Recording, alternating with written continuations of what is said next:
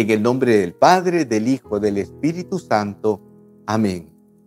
Dios te salve María, llena eres de gracia. El Señor es contigo. Bendita tú eres entre todas las mujeres, y bendito es el fruto de tu vientre Jesús. Santa María, Madre de Dios, ruega por nosotros pecadores, ahora y en la hora de nuestra muerte. Amén. En el nombre del Padre, del Hijo, del Espíritu Santo. Amén.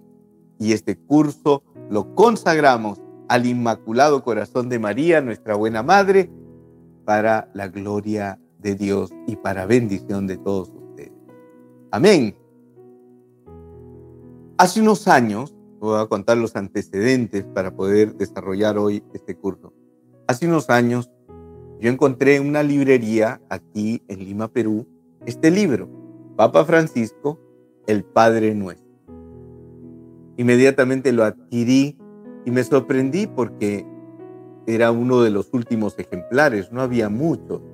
Y realmente después he querido buscar a ver si podía obsequiar a alguien más, no encontré son esos tesoros que uno va encontrando, que Dios te los va poniendo en su infinita misericordia en el camino. Este libro yo lo adquirí aquí en Lima, Perú, hace unos años. Y me impactó cómo el Papa va eh, desarrollando cada uno de los las palabras del Padre Nuestro, cómo va meditando, una gran reflexión. Esto me motivó a pensar y a buscar por internet también, porque quería buscar el libro si, podía conseguirlo y era muy difícil. Y buscando me encontré que había un segundo libro, que era este, Papa Francisco, Ave María. Y yo dije, wow, entonces tener el Padre Nuestro y el Ave María, esto es ya un lujo. Pero aquí en Perú no lo encontraba. Y una sobrina mía, Laura, Laurita, que está en Estados Unidos, conversando con ella, eh, como es más joven, sabe hacer compras por Amazon y no sé cuánto más. Y ella hizo el pedido y me lo obsequió y me lo mandó a Perú. Fíjense qué lindo detalle.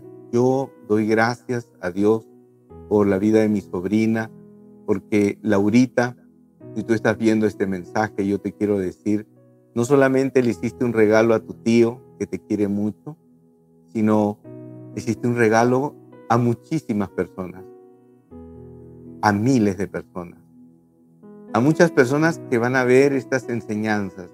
Y mira toda la bendición que ha desatado tu generosidad. Y yo estoy seguro que el Señor y la Virgen María te van a bendecir. Van a bendecir tu vida, tus proyectos, todo tu futuro va a bendecir todo lo que emprenda. Porque todos los hermanos que se van a, van a ver beneficiados, yo quiero que sepan que es gracias a Laura. Ella también se apellida Martínez, es mi sobrina porque mi concuñado también coincidentemente se apellida Martínez. Entonces, Laura Martínez.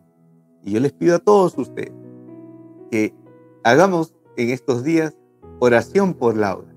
Que Dios la bendiga, que la llene de bendiciones que sea nuestra gratitud a Dios y a ella esta generosidad. Y me envió el libro, llegó a Perú, está en mis manos ahora.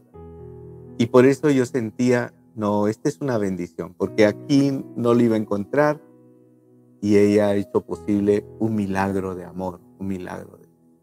Y así es que estamos ahora juntos con ustedes aquí para compartir. Así es que, queridos hermanos, felices, felices de poder compartir esta enseñanza con ustedes, de poder pasar estos días lunes. Yo sé que muchos extrañan las asambleas de los lunes. A las 8 en vivo empezábamos con los cantos, las enseñanzas. Pero el Señor puso en nuestro corazón que ya era un tiempo de terminar las asambleas y empezar asambleas en vivo como lo estamos haciendo, ¿verdad? Entonces, hoy vamos a aprovechar para compartir esta enseñanza. Bueno, ya les di el testimonio y ahora viene la enseñanza, lo que todos están esperando. Una sugerencia, tenga una libreta de notas, tenga un bolígrafo, un lapicero. Es más, le sugiero que tenga un cuaderno especial para este curso que vamos a dar y a partir de hoy, todos los lunes a las 8 de la noche estaremos en vivo desde la diócesis de Lurín, Lima Sur, aquí en Perú, para compartir este libro. Amén.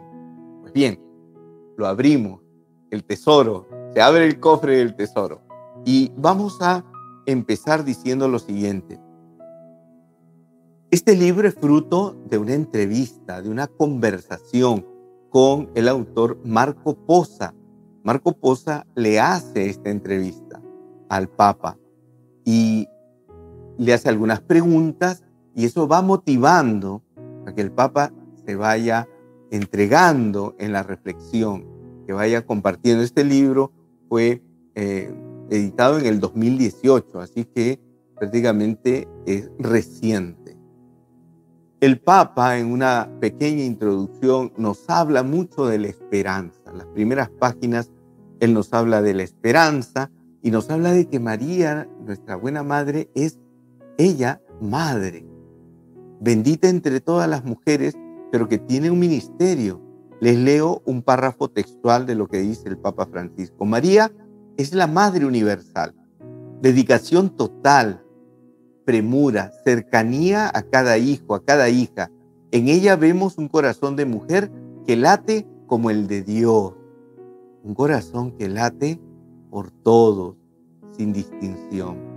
Ella es verdaderamente el rostro humano de la bondad infinita de Dios. Profundidad. Ella es el rostro humano de la bondad infinita de Dios. Ella es madre y no discrimina a ninguno. A todos los acoge, a todos abre sus brazos. Dígame, ¿qué madre va a rechazar a sus hijos? Algunos hijos a veces se portan mal. La mamá puede llamarles la atención, pero sigue siendo madre. ¿Cuántas madres hay en las puertas de las cárceles haciendo cola para poder atender, ver, llevarle alimentos, las madres. Para una madre, dice, no hay un hijo malo.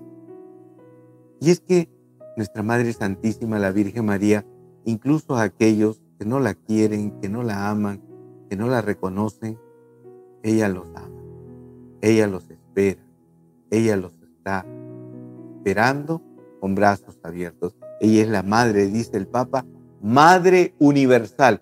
Universal quiere decir madre de todo, sin excepción. ¿Cuánto sufre una madre, pienso yo, en este momento? Cuando los hijos están peleados, enemistados, cuando se quitan el habla, cuando se insultan. ¿Cuánto sufre una madre por eso, verdad? Y nuestra Madre Santísima, la Virgen María, no es la excepción. Cuando entre nosotros, por nuestras ideas, por nuestros incluso conceptos teológicos, estamos enfrentados, cuando el llamado que tenemos es a amarnos, a reunirnos en nuestra Madre Santísima, en María Santísima. Por eso yo creo que un camino de unidad es un camino de interiorización en la fe a rezar con la Virgen María. Si realmente somos católicos que amamos a María, tendremos el mismo corazón de nuestra Madre, que acoge a todos que espera la unidad de todos, que no rechaza a unos, que no pone eh, barreras a otros, ¿no? Ella ama a todos. Dice el Papa, vuelvo a leer otro párrafo. María es la madre de Jesús, el Dios hombre. En su Hijo encuentra tanto a Dios como al hombre. Cuando habla de Él, se dirige tanto a Dios como al hombre. En ella comprobamos la verdad de que amar al Señor significa amar verdaderamente a los hombres y viceversa. Y así, cuando la miramos a ella, María nos ayuda y nos enseña constantemente a dirigirnos al Señor. Si nuestra Madre Santísima sabía hablarle a su Hijo Jesús, sabía dirigirse a Él, es más, ella estuvo presente en las primeras palabras que nuestro Salvador aprendió a decir. Ella sabe comunicarse con su hijo. Por eso ella es una maestra de oración. Ella nos guía, dice el Papa. Ella nos muestra, nos enseña a hablar con Jesús, a dirigirnos a Dios. porque ella lo hizo así. Ella tuvo contacto con el Dios hecho hombre, con el verbo encarnado, desde sus entrañas. Sabemos muy bien, y esto por la misma medicina, la biología, que hay una conexión profunda entre una madre y un hijo. Algunas mamás pueden sentir lo que su hijo está eh, viviendo, experimentando, la angustia, la pena, la tristeza, la preocupación, incluso si están a kilómetros de distancia. Hay múltiples testimonios de cómo las mamás dicen, algo le está pasando a mi hijo, mi corazón me dice.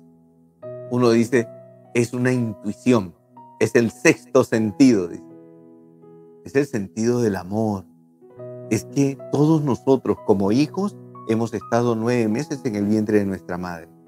Hay una conexión fuerte, profunda. Hay un lazo allí. Entonces, la Virgen María también tuvo esa experiencia. Nueve meses llevó al Salvador en sus entrañas. El cordón umbilical que unía a la Virgen María con el niño Jesús. Quiero que piensen esto. ¿Cómo se alimenta un niño de la mamá? A través del cordón umbilical, ¿verdad? Piensen algo más, algo profundo que nos sobrecoge, que nos llena de reverencia. La sangre de María alimentaba la sangre de Jesús a través del cordón umbilical. Hermanos queridos, ningún ser humano ha tenido esa conexión con el Salvador, con Jesús. Ningún santo de la iglesia ha tenido esa conexión tan hermosa, tan poderosa como la ha tenido Jesús con María Santa. Dice el Papa, es muy significativo que en Caná de Galilea, cuando se da cuenta de que se ha acabado el vino en la fiesta de la boda de sus amigos, María no toma la iniciativa para buscar ella la solución, poniéndose a decir, ahora me encargo yo, haced así y así. Miren, efectivamente, muy bien dice el Papa, es una maravilla. María Santísima vio un problema. Y tal vez el primer impulso que tú y yo podemos tener es, pues vamos a, a mover a la gente, vamos a dar consejos, vamos a decirle a cada uno lo que tiene que hacer. Eso no hizo la Virgen. ¿Pudo hacerlo? Claro que sí. Pero, ¿y le iban a hacer caso? Seguramente que sí, porque cuando la Virgen María va y le habla a los sirvientes, vayan y hagan lo que Él les diga, señalando a su Hijo Jesús, ellos le obedecen a la Virgen María. Por lo tanto, ella pudo haber tomado esa iniciativa y el Papa nos pone claramente, nos dice, ella no va a tomar esa decisión. Ella no pone la solución por su propia mano. Ella no se pone a mandar. Al contrario, cito al Papa, señala siempre a su hijo y sugiere a los siervos, haced lo que él os diga. Juan capítulo 2, versículo 5. Esto es lo que nos enseña la Sagrada Escritura. La Virgen María, ella nos lleva a Jesús y nos dice quién tiene que darle sentido, propósito, solución, enfoque dirección a nuestra vida. La Virgen María nos señala a su Hijo Jesús. Hagan lo que Él les diga. Haced lo que les diga. Por eso, siempre los cristianos se dirigen a ella, dice el Papa, como a su refugio, como a aquella que siempre señala al Señor e invita a confiarle a Él incondicionalmente las personas más queridas, los problemas más delicados, las situaciones más complicada. La Virgen es refugio seguro, es quien nos acoge, es quien nos recibe. San Bernardo tiene una oración hermosa también que se titula, se le conoce como el acordado.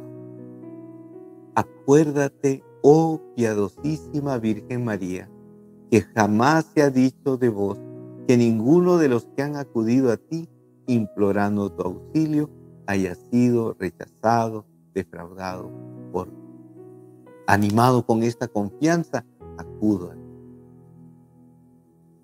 María es refugio seguro. Esta oración de San Bernardo también es un camino de reflexión y meditación, de confianza en nuestra Madre Santísima, que ella es refugio seguro. Sigamos leyendo. Entonces, dice el Papa ya más adelante, en María vemos precisamente el rostro más bello de la iglesia madre. Vemos el sueño que el Señor tiene para cada uno de nosotros y la esperanza que habita en nosotros, a pesar de que nuestro corazón esté todavía lleno de contradicciones. Y así, María, mientras nos acompaña y nos revela qué bueno es el Señor, nos llena de valentía, porque su deseo más grande es conducirnos a todos al Padre. Y así, aunque con frecuencia estamos aún divididos entre nosotros, podemos llegar a ser la verdad, la verdadera familia de Jesús. Una sola familia. Hijo suyo y Señor nuestro, Rey de misericordia y cabeza de su cuerpo que es la iglesia. Dios es nuestro Padre. Va terminando el Papa la introducción. Y la iglesia en María nos muestra su rostro materno más resplandeciente. Este curso es un curso que nos llama a la unidad, al amor, a la esperanza, a construir una iglesia de amor, de unidad, bajo el amparo de nuestra Madre Santísima. Me sorprende cómo algunos quieren poner a la Virgen María como una persona, como un personaje que eh, divide, que separa, que amenaza, que, nos trae malas noticias. No es así. Lo veremos más adelante. La Virgen es portadora siempre de buenas noticias, de buenas noticias, no de catástrofes, de cataclismos, de castigos. La Virgen siempre nos trae mensajes de esperanza. Nos llama a la conversión también. Nos pide acercarnos a Jesús. Hagan lo que Él les diga. Está en la Biblia. Está nítido. Nuestra madre nos dice, hay que hacer la voluntad de Dios. Hay que cumplir la ley de Dios, los mandamientos de Dios. Pero son mensajes de luz, de esperanza, de fe, de unidad. Ella es una madre. Y a pesar, dice el Papa, de nuestras limitaciones, imperfecciones, de nuestras divisiones internas, estamos enfrentados unos con otros. He visto cuando a veces los hermanitos pelean entre ellos, la mamá, a ver, ella interviene. ¿Qué ha pasado? No, que me dijo, me insultó, me pegó, me jaló, me quitó, me rompió mi juguete. Y la mamá interviene. Y de repente a uno lo amonesta, al otro también, le da la sanción a uno, a otro, el correctivo. Pero después, ¿qué hace la mamá? Ustedes son hermanos. Dense la mano, dense un abrazo. Dígame, ¿qué madre va a querer que sus hijos estén peleados? divididos, estén distanciados. Dígame qué madre podría sentirse completa, feliz, si sus hijos están separados, están divididos. Hoy, este curso se presenta para todos nosotros como la esperanza, como el llamado de Dios a través de la humilde imagen de nuestra Madre Santísima, el llamado a la unidad, el llamado a la misericordia, el llamado al perdón, el llamado a la reconciliación, el llamado a la dulzura de la Madre Santísima, la Virgen María. Estamos llamados. Es un tiempo. Qué bonito. También he visto muchas mamás felices cuando su casa se llena con los hijos, con los nietos, viene uno, viene el otro. Y a ella le podrán llevar regalos o no, pero ¿saben qué es lo que más disfruta ella? que toda la familia, que todos sus hijos están juntos en la mesa, bromeando, contando anécdotas, contando las historias. Mamá, ¿te acuerdas cuando tú nos decías y hacías tal cosa? Qué feliz es una madre cuando ve. ¿Ustedes no creen que nuestra Madre del Cielo siente lo mismo? Cuando tú y yo nos acercamos a la iglesia y compartimos nuestra fe, seas del movimiento que seas, seas neocatecumenal, renovación carismática, Juan 23, cursillos de cristiandad, Legión de María, del Opus Dei. ¿Tú crees que nuestra madre dice, este grupo es mejor, este movimiento es mejor, ellos me honran más, ellos me quieren más? Ella ve a sus hijos y punto. Llamados a la unidad, llamados a buscar este camino de reconciliación. Pues bien, entramos a la primera parte. Y la primera parte nos dice, Dios te salve María, llena eres de gracia. Empezamos entonces a reflexionar acerca de esto. El autor, el que hace las preguntas, Marco Posa, Marco, le dice, Santo Padre, María ha sido objeto de pinturas, esculturas, narraciones. Es una de las figuras más deseadas, más temidas, incluso más estudiadas. Ha sido la más defendida por los papas. Fíjense que bien documentado. Es también la más buscada por los pecadores, ¿cierto? Refugio de los pecadores. Y más odiada por Lucifer. Escuche bien esto. Si alguien realmente tiene algo contra nuestra Madre Santísima, ese es el enemigo, el demonio. Todo aquel que rechaza a nuestra Madre ya sabe por quién está movido. Puede ser que alguno tiene preguntas, dudas, eso lo podemos entender, pero el ataque, la ofensa, detrás de esas palabras que parecen defender una fe determinada, detrás de esas palabras que a veces se dirigen para atacar a nuestra Madre Santísima, la Bienaventurada Virgen María, está Lucifer. Efectivamente, está Satanás. Sigue diciendo Marco, es también la más buscada, pero solo el Señor ha conseguido conquistarla con un saludo sin igual. Lucas 1:28, Dios te salve María, llena eres de gracia.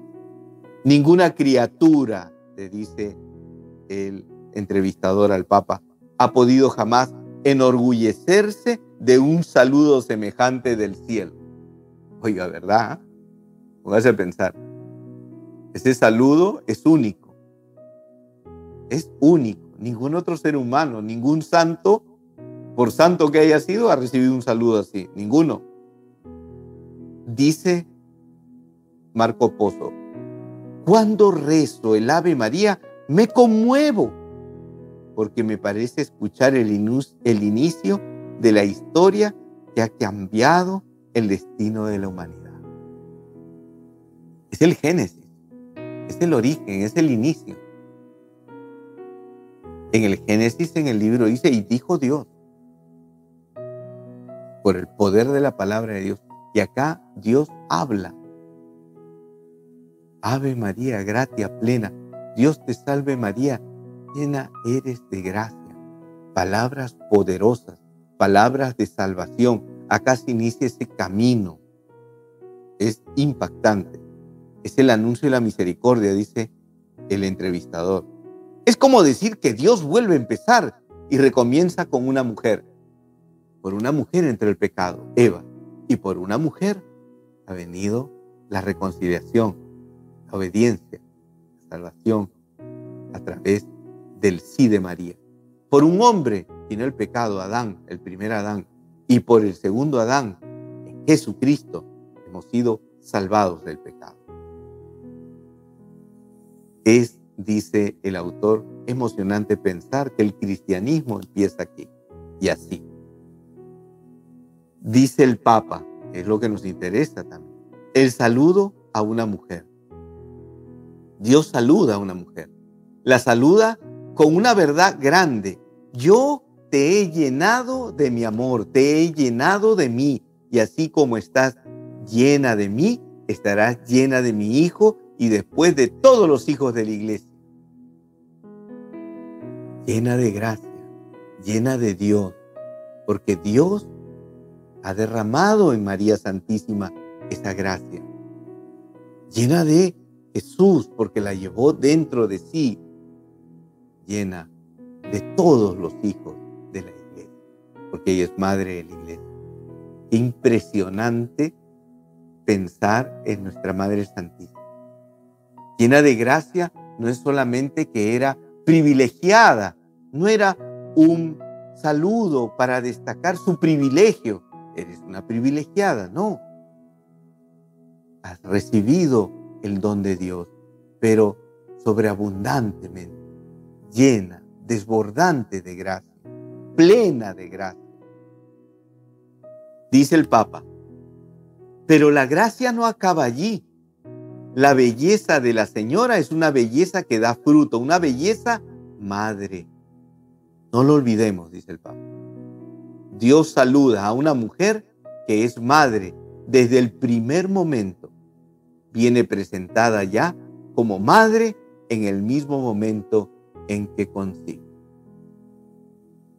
Cuando Dios quiso hablarle a María Santísima, a una mujer, es que le estaba hablando a la madre, a la mujer, pero que es madre. Qué hermoso mensaje para todas aquellas mujeres que abren su corazón a tan bello don de la maternidad. La maternidad biológica primero, ¿verdad? Pero también esa maternidad espiritual, porque una religiosa también es madre. Es fecunda en hijos espirituales. En aquellas mujeres que no tienen hijos biológicos, pero que pueden ser fecundas en el amor de Dios, derramando amor y gracias. Desde que nació hasta la anunciación, dice el Papa, el momento del encuentro con el ángel de Dios, me la imagino como una chica normal. Una chica de hoy, una chica, no puedo decir de ciudad, porque ella es de un pueblito, pero normal, dice, normal, educada normalmente, dispuesta a casarse, a formar una familia. Me imagino, dice el Papa, que amaba las escrituras, conocía las escrituras, había hecho catequesis familiar del corazón. Después de haber concebido a Jesús, sigue siendo una mujer normal. María es la normalidad. Es una mujer que cualquier mujer de este mundo podría decir que se puede imitar. Es que tenemos que verla así. María es cercana, es de nuestra raza, es como nosotros. Pero es una mujer, como dice el Papa, de pueblo, de vida sencilla, con un caminar con vecinos, con conocidos, con familiares, con levantarse cada día a la vida normalmente. Nada extraordinario. Lo que pasa es que nosotros, llevados de nuestro amor, de nuestra devoción, ponemos a nuestra madre en un altar, adornamos bellamente. Lo cierto es que cuando María caminaba allá en Belén, cuando ella estaba como cualquier otra judía común, normal, que hacía las cosas que hacían todas las demás jóvenes de su edad, y las mujeres de su edad, y las madres de su edad, y las esposas de su edad. Común.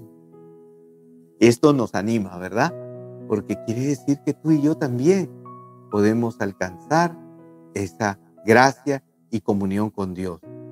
No hay cosas extrañas, dice el Papa en su vida. Una madre normal incluso en su matrimonio virginal, casto, dentro del marco de la virginidad. María ha sido normal. Trabajada hacia la compra, ayudaba al hijo, ayudaba al marido. Normal. Todo esto de una manera sencilla. Nada espectacular. A veces nos gustaría pensar que para ser santo tenemos que desde muy pequeños o hacer cosas espectaculares o manifestar un brillo, una luz, una aureola. Para ser santo hay que cumplir con nuestro deber de Estado, caminar fielmente cada día, desde que te levantas, desde que sonríes, desde que tienes una palabra amable con tu pareja, con tus hijos, con tus padres, desde que vas a preparar el desayuno, desde que calientas la comida, desde que haces tus deberes, vas a trabajar, vas a estudiar, pero lo haces con alegría, con fe, con esperanza, normal, pero eso te acerca a la santidad. Y es que la santidad no es algo sofisticado, complicado. Más bien habría que sospechar, estas son mis palabras, ¿ah? no son del Papa, pero creo que vamos en la misma línea y comunión con el Santo Padre. Más bien habría que sospechar de aquellos que quieren mostrarnos que la santidad es algo muy complicado, muy difícil, algo que solamente algunos pocos privilegiados podrían alcanzar. Qué equivocado. La santidad es para todos. Es el llamado para todos, sin excepción. Y allá debemos de apuntar. Y nuestra Madre Santísima, con su vida sencilla, con su vida humilde, con su vida cotidiana, nos está enseñando que sí es posible. Y así debe de ser. Dice el Papa, como me gusta decir, ha nacido antes de Eva. No en el sentido cronológico, habla de la Virgen María, pero me gusta pensar que ha nacido antes del momento en el que Eva fue engañada, seducida, porque ella, la Virgen, no fue víctima del engaño, no ha sufrido sus consecuencias, pero también ha nacido después porque en la visión de la iglesia, que no se equivoca, la recreación es más importante que la creación. Fíjense lo que va a ir a desarrollar en los próximos párrafos el Papa Francisco. Habla de una recreación, la creación inicial que nos muestra en el Génesis, donde el enemigo trata de desviar del camino a la humanidad y alejarla de la salvación, de la gracia de Dios, para que el hombre pierda el paraíso, pero hay una nueva creación, una recreación, donde María Santísima es protagonista y donde ahora vamos a ser encausados a la gracia y el amor y el perdón de Dios.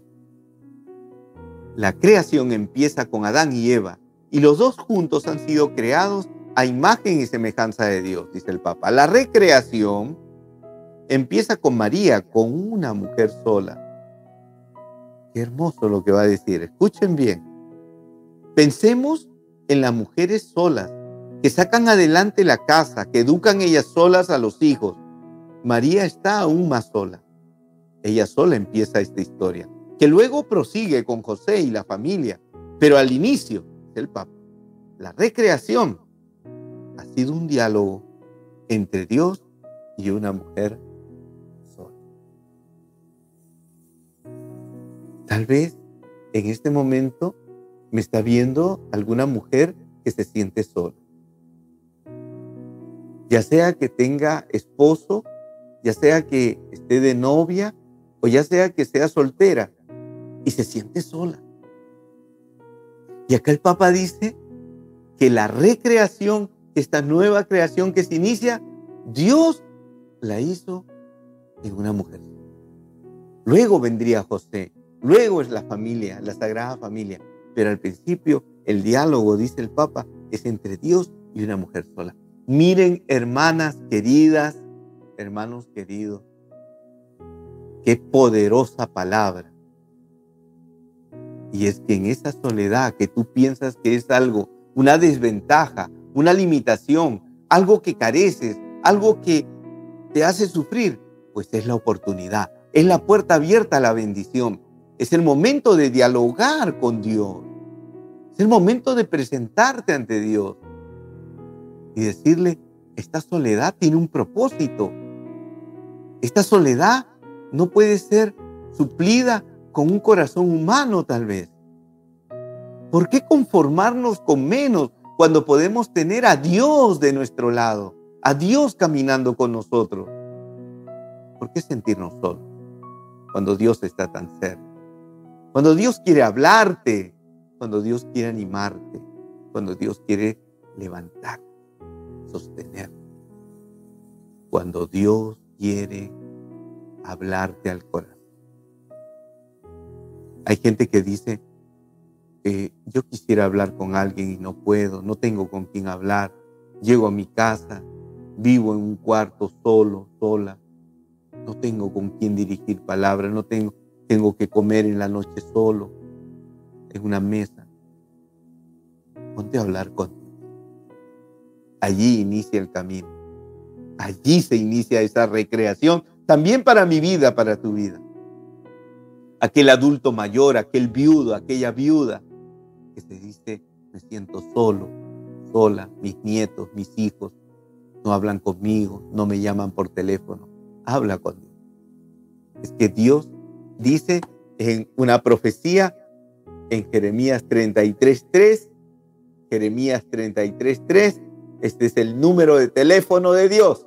Jeremías 33.3 dice, llámame, dice Dios, y te responderé. Tú te quejas de que tus hijos no te llaman, que tus nietos no te llaman. Llama a Dios y Él te responderá. Nunca va a estar ocupado. Siempre va a estar dispuesto a escuchar tus palabras y cuéntale lo que sientes y cuéntale de tus sonrisas y cuéntale de tus penas y cuéntale de tus sueños, de tus proyectos y pídele que te ayude. Cuéntale, ¿por qué te sientes solo? ¿Por qué te sientes sola? Llámame y te responderé. Es la profecía del Señor en su palabra. Dice el Papa, ella sola empieza esa historia. Efectivamente, Dios es el Dios de la sorpresa. Subrayen esto, anoten esto y ponlo allí en un libro o en tu Biblia abajo, escribe esto.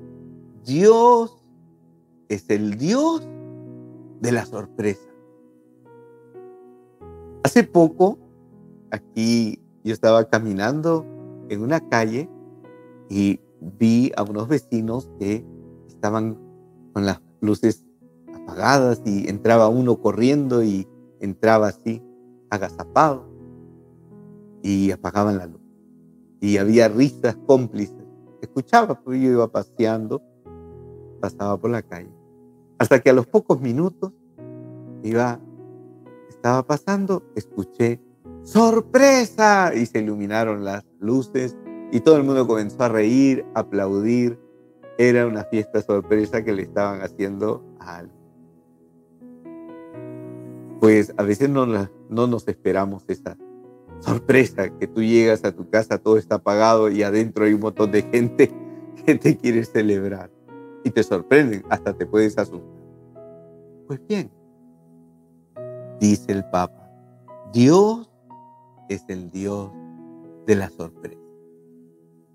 ¿No te parece hermoso que hoy día o mañana tú te levantas y Dios te dice, sorpresa, llegó tu día de bendición, llegó tu día de liberación, llegó tu día de jubileo, llegó tu día de victoria. Sorpresa, aquí estoy contigo. Déjate sorprender por Dios. Ten expectativa.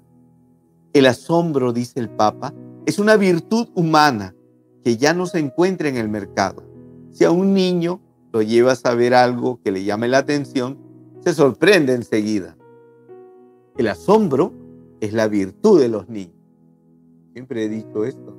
Cuando un niño pequeño va al campo, mira, mamá, mira un caballo, una vaca, mira la montaña, mira el mar, el cielo, las nubes. Y uno como adulto dice, sí, bueno, un caballo, un burro, una vaca, el cerro. ¿Por qué? Porque ya perdimos esa capacidad de sorprendernos. Dice el Papa, si perdemos la capacidad de asombrarnos, no podemos comprender a María.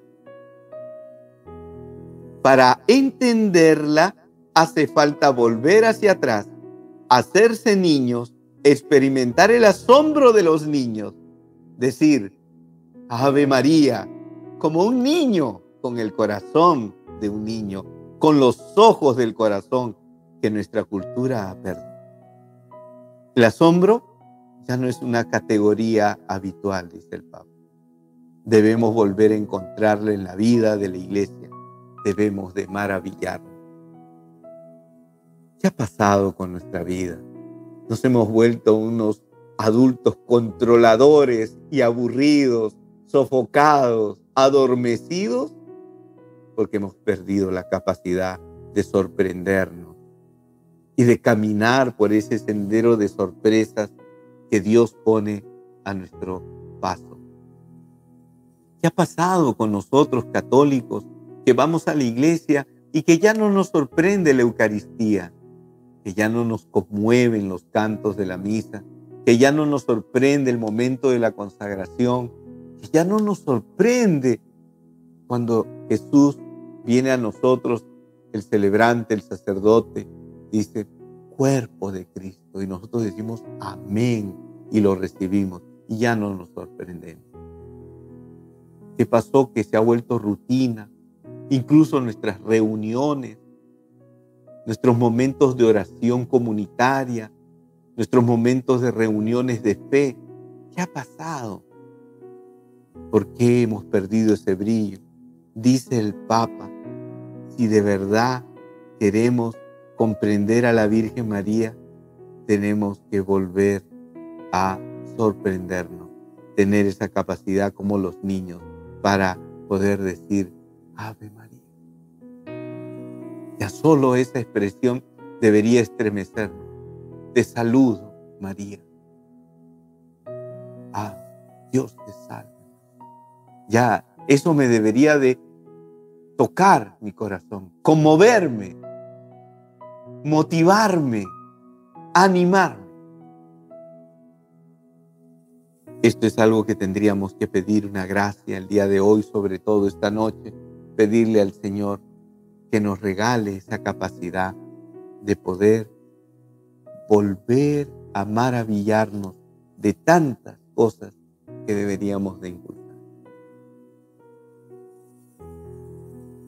Escuche lo que dice el Papa. La belleza de una mujer habitada por Dios. Y es que la Virgen María es bella, pero es su belleza no es solamente esa belleza física, sino que es una belleza que proviene de tener a Dios en su corazón. Cuando solamente nosotros, que nuestra Madre Santísima es hermosa, pero es hermosa porque parte su corazón de esa experiencia de Dios y su rostro refleja ese amor, esa bondad de Dios. Por eso independientemente que yo pueda tener arrugas, canas, tenga cabello o menos cabello, que tenga una limitación física, es secundario. Cuando tengo a Dios, nuestros rostros se iluminan. ¿De verdad usted quisiera tener la eterna juventud? Llénese de Dios. Llénese de Dios. Y verá usted que no va a envejecer.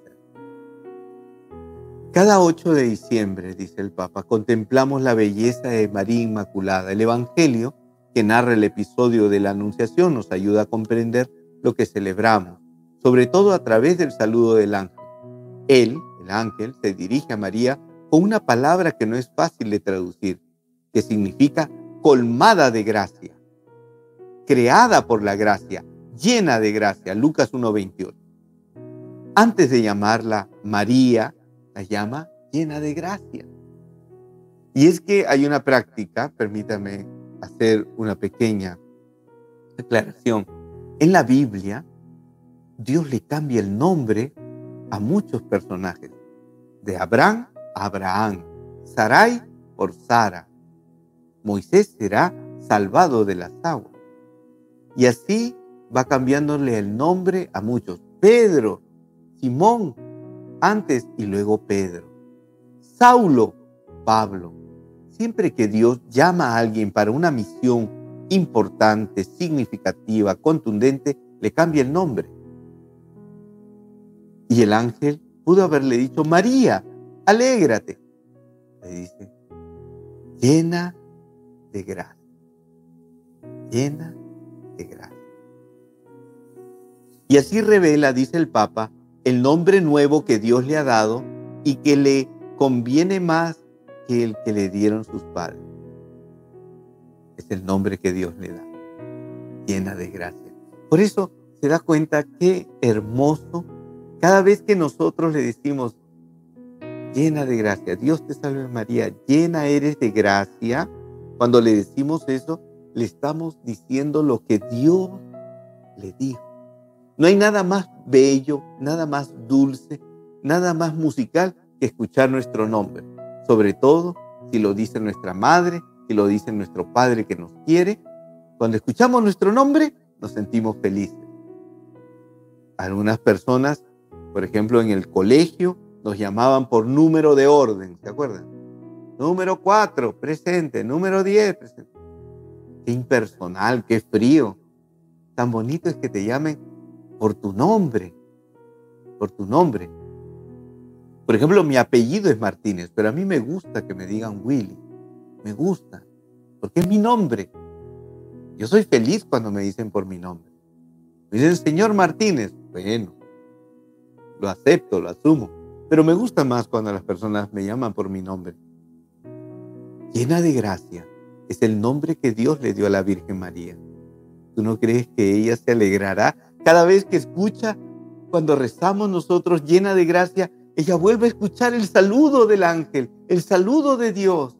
Vuelve a recordar ese momento. Llena de gracia es el nombre que Dios le dio. También nosotros la llamamos así en cada Ave María, dice el Papa. ¿Qué quiere decir llena de gracia? Que María está llena de la presencia de Dios y si está completamente habitada por Dios, no hay lugar en ella para el pecado. Llena de gracia, no puede haber pecado en ella. Ella es inmaculada, ella es sin mancha, sin pecado. Dice el Papa, es una cosa extraordinaria porque todo en el mundo, desgraciadamente, está contaminado por el mal. Cada uno de nosotros mirando, mirando dentro de sí ve algunos lados oscuros. Eso es verdad, ¿no? Romanos 3:23, todos hemos pecado, todos estamos privados de la gloria de Dios. También los santos más grandes eran pecadores y todas las realidades, incluso las más bellas, están tocadas por el mal. Todas, menos María. Ella es el único oasis, siempre verde de la humanidad, la única incontaminada, creada inmaculada para acoger plenamente con su sí a Dios que venía al mundo y comenzar así una historia nueva. Cada vez que la reconocemos llena de gracia, le hacemos el cumplido más grande, el mismo que le hizo Dios. Un hermoso cumplido para una señora es decirle con amabilidad que parece joven, dice el Papa, cuando le decimos a María llena de gracia. En cierto sentido también le decimos eso, al más, al nivel más alto. En efecto, la reconocemos siempre joven, nunca envejecida por el pecado. Qué bello, llena de gracia, el nombre que Dios le da, el nombre de la salud, de la plenitud, de la santidad, que aleja el pecado. El pecado envejece porque esclerotiza el corazón. ¡Wow! ¡Qué palabra! El pecado envejece. Lo cierra, lo vuelve inerte, hace que se marchite. Pero, llena de gracia, está vacía de pecado. Entonces, es siempre joven, más joven que el pecado. Es la más joven del género humano. Hoy la iglesia felicita a María llamándola toda bella. Así como su juventud no está en su edad, tampoco su belleza consiste en lo exterior, dice el Papa. María, como muestra el Evangelio de hoy, no sobresale en apariencia. La familia sencilla vivió humildemente en Nazaret, en una aldea desconocida, no era famosa, incluso cuando el ángel la visitó, nadie lo supo ese día, no había allí ningún reportero. La Virgen no tuvo tampoco una vida acomodada, sino preocupaciones, temores, se turbó, dice en el versículo 29 del Evangelio, cuando el ángel dejándola se fue. Los problemas aumentaron. Cuando el ángel se fue, dice la Biblia, pues uno diría, bueno, las cosas mejoraron. No, empezaron los problemas. Empezaron los problemas. Sin embargo, la llena de gracia, dice el Papa, vivió una vida hermosa. ¿Cuál era su secreto? ¿Usted quiere saber cuál era el secreto? Nos damos cuenta si miramos otra vez la escena de la Anunciación. En muchos cuadros, María está representada sentada ante el ángel con un librito en sus manos. Este libro es la Sagrada Escritura. María solía escuchar a Dios y transcurrir su tiempo con Él. La palabra de Dios era su secreto. Permaneciendo con Dios, dialogando con Él en todas circunstancias. María hizo bella su vida. Hermano, y lo lindo de esta noticia, de este secreto revelado por el Papa, es que tú y yo también tenemos la palabra de Dios en nuestra casa. Estoy seguro que usted tiene una Biblia y tiene el secreto. Vaya a buscar ese secreto, tómelo en sus manos, abra su Biblia, abra los evangelios y empiece a leer la bendición que va a recibir. Empiece a leer. Ahí está el secreto. María hizo bella su vida, no la apariencia, no lo que pasa, sino el corazón tendido a Dios hace bella la vida. Miremos hoy con alegría a la llena de gracia. Pidámosle que nos ayude a permanecer jóvenes, diciendo no al pecado y a vivir una vida bella, diciendo sí a Dios. ¿Quieres ser siempre joven? No al pecado. No al pecado, contundentemente, con firmeza, con determinación. No al pecado. Y seremos siempre jóvenes. Para Dios, para el Rey, para el Señor. Es curioso cómo en los evangelios los apóstoles, los discípulos, no reconocen a Jesús resucitado. Los discípulos de Maús caminan al lado de él y no le reconocen. María Magdalena no le reconoce, ella que había estado al pie de la cruz. Y es que Cristo Jesús en la resurrección, su cuerpo glorioso, era hermoso, perfecto.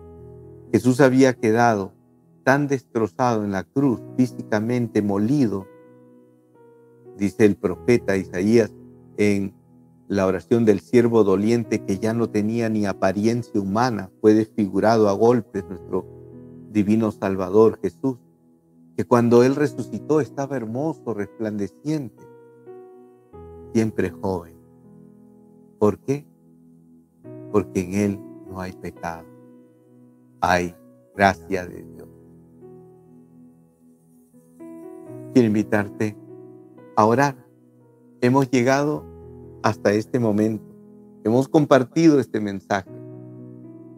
Y yo quiero orar contigo y recoger todo esto. Y yo te invito a que después que terminemos esta transmisión, hagas un momento ya por tu cuenta de oración. Si es posible, después